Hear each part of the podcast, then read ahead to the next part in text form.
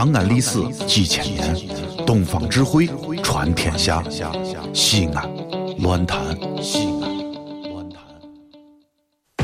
三国是一个沧海横流、风云变幻的时代。沧海横流啊！哎，别别闹，别闹，你别闹！不知多少盖世英雄在那里大显身手。你 你你你打到我了！叱咤风云，正所谓江山如画，一时多少豪杰。豪杰！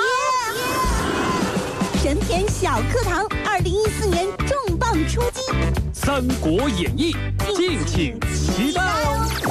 滚滚长江东逝水。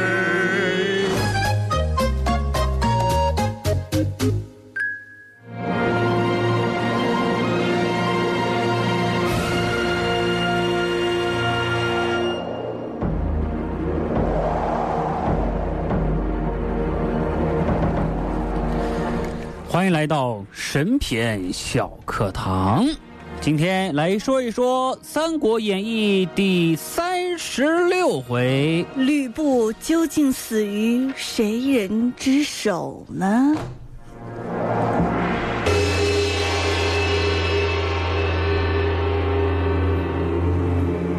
上回说到，哎呦，袁术一败。曹操马上提攻徐州，活生生的、赤裸裸的捉了吕布。瞧这形容词儿，吕布死前没有骂别人，单单只骂刘备。大耳贼，你是天底下最无心的人。骂谁呢？骂刘备吗？骂我干什么呀？大耳贼吗？不是，哎，等一下。嗯。吕布在我们身边小课堂只只出现了几集而已，就死了，就死了，而且是以边角料的形象出现的，好吗？嗯，他不死，刘备不放心啊啊！刘备当时啊跑到曹操这个地方去了，为啥呢？因为他只有跑到曹操这个地方，价值才是最大的。曹操当时面临两个劲敌啊，这个再说了，刘备和那么多人打交道，还就是这个交情不太深的曹操对他。才是最大方的。你看，白得了徐州，又加封为征东将军，所以无论刘备怎么算，都是投曹操最好。嗯，对不对？对呀。刘备和曹操有了交情，其实我们是好朋友嘛。吕布也是有好处的，因为刘备和吕布才应该是真正的患难之交。嗯，不像和关羽、张飞在路上偶遇，我就拜把子了。哎。刘备、吕布两个人啊，生存在两个强势方的夹缝当中。你看，一个跟袁术、袁术在一块儿，一个跟曹操在一块儿，我是可以互保的。就是说，如果袁术要杀刘备，由吕吕吕布出面；如果曹操要杀吕布，就由刘备出面。嗯，所以你看啊，每次刘备吃了败仗，抛弃妻子，独自逃命的时候，他的家人谁照顾的？吕布照顾的。吕布这么做也不仅仅因为他是义兄，而是指望万一落到曹操手里，刘备好出面保他，是吧？所以说，在合击袁术的时候，曹操为了团结统一战线，让刘备和吕布两个人结为兄弟。是当时的吕布就很生气啊！吕布这个时候的心情跟牛魔王是一样一样的。哎呵，啊，就想告诉孙猴子，我告诉你，你娃还得管我叫声叔呢。对呀，所以这个吕布啊，认为啊。咱这个情谊比你为个桃园三结义情谊牢靠的多，但是没有想到你还是把我摆了一道啊！消灭袁术之后，吕布被抓了，当时他就对刘备说：“备呀，啊，你是曹操的座上客，我现在是阶下囚，兄弟你为什么一言不发呀？”你这听着也不像阶下囚啊！我不是，我看你心情挺好的，你这嗯。呃，这个话说，你能不能也把稿子给我看一下？那可是，是不是？何如？不是这句，就点了点头嘛。对他没有过答应了吗？哎，就是说你刘备应该出面保我了啊。那这时候吕布对曹操说：“让我跟着你干也行，啊，你放了我，我跟你干。”啊，曹操就问刘备意见，是不是？刘备就说了，刘备又摇了摇头，说倒是不说呀。好好，你不用说。公不见丁建阳、董卓之事乎？什么意思？就说曹哥啊，嗯，吕布跟着丁原的时候杀了丁原，是跟董卓的时候杀董卓。你看看，现在让他跟着你，难道你就不怕他杀了你吗？啊，你看看对不对？这一句话杀伤力太强了，吕布快气疯了。大耳贼，你不记得辕门射戟了？不是我，你早就被袁术杀了。你儿子还跟着我喝过胡辣汤呢。哎呦呵，真是啊！所以说，这个人家说这个呃呃这个嗯呃，到底要说滴水之恩当涌泉相报。哎，这句话出来太难了，被刘备气的，真是。当然，刘备有他自己的打算。如果我选择吕布死。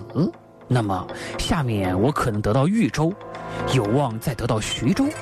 如果我选择吕布活，我可能只得到豫州，吕布就得了徐州。所以我前后思量了一下，你猜怎么着？嗯，我觉得吕布得死。你不死，兄弟我吃不饱啊！俗话说得好，民以食为天，食以安为先呐。因此，小兄弟，嗯，甭怪哥哥不客气了。哎呦呵！所以说，刘备啊，为了争夺更多的地盘，不惜是牺牲吕布。所以，千万不要被电视剧里哭哭啼啼刘备骗了，我都是假象啊！刘备就是个演员啊！所以呢，就是因为这个这件事情，一句话就把这位拜把子的义兄弟推向了绝境。这个故事告诉我们一个道理啊，嗯，拜把子的兄弟，哎，你猜怎么着？哎，这是还真是。但是刘备这样做高明吗？其实一点都不高明，何止不高明，实在是低劣啊！这位满口仁义的刘备，弄得罗贯中老先生很不好处理这一段啊。其实刘备的正选应该是口头上选择吕布活。为什么？因为最终的决策权在曹操，不在刘备。刘备可以选让吕布活，可以选让吕布死，而曹操也有这两个选择。无论刘备选什么都不能算数，关键在于曹操如何定夺。嗯，其实曹操啊太精明了，因为他每做一个决定，心中早就有了答案，故意想让别人先发表意见。啊，比如说这个吕布杀不杀？曹操先问卓雅：“卓雅，如果说杀，知道？哎呀，杀杀杀杀杀啊！是杀的话啊，呃，如果是合他的意思，他就说好吧，我们听卓雅的吧。万一以后出了事件，你看都是卓雅出的馊主意。如果卓雅说傻，啊，曹操不愿意杀的话，他都问下一个人，问老天。老天如果说啊，那也不知道。哎嗨，俩傻子这是啊。所以呢，曹操呢？”把责任往别人上推，一旦这个事成功了啊，这个脸上有光了，哎，往自己身上揽。所以曹操这一招玩的是非常的高妙，自己不说，让刘备说出来。哎，不是我曹操杀你啊，你的兄兄弟，你的伙计要杀你啊，你以后做鬼不要信我。如果刘备说一句好话，那曹操肯定要板着脸问下一个人，结果还是要吕把吕布杀掉啊。就是刘备无论说啥都没有意义。曹操是不会受刘备的摆布，否则他就不是曹操了。但是刘备说出那么一番话，万一曹操把吕布放了，你说你刘备以后还咋样混呢？对不对？你你岂不是没有面子了啊？被天下人耻笑，说你这个人不够意思。所以这个地方是刘备的一个漏洞，就这么一个情节呀。嗯。难为罗老师了呀，难为了，对不对？罗老师做这得想多久啊？想多久啊？最后他还是替刘备做了一个决定啊！当然了，这个决定可能在《三国志》里面已经出现了哈。出现过了啊。那么这一回故事呢，就告诉我们一个道理：当自己没有决策权的时候，尽量不要说恶话，做恶人。对呀。当自己有决策权的时候，就尽量指使他人说恶话。做恶人就像曹操一样，因为谁犯规，谁吃亏。哎呀，这可能又是神片长安替张弛有道做了一堂深刻的职业大讲堂啊！哎呀，张弛有道有道的工资应该给咱俩一分。对呀，啊，是不是？这就是这个吕布啊的下场了啊！吕布可能到现在还没有弄明白，因为他以为是刘备让他死，其实曹操也是这个意思。那既然刘备跟曹操。现在是好伙伴了，好兄弟呀！有汤一起喝，有饭一起吃，是啊，有饼一起嚼，啊，是不是啊？有裤子一起穿，啊。但是为什么刘备跟曹操后来又分开了呢？这就是我们明天的神篇小课堂的课题了。是的，明天我们就是来说说《三国演义》第三十七回，刘备为什么要离开曹操呢？多少里这里是西安，这里是西安论坛。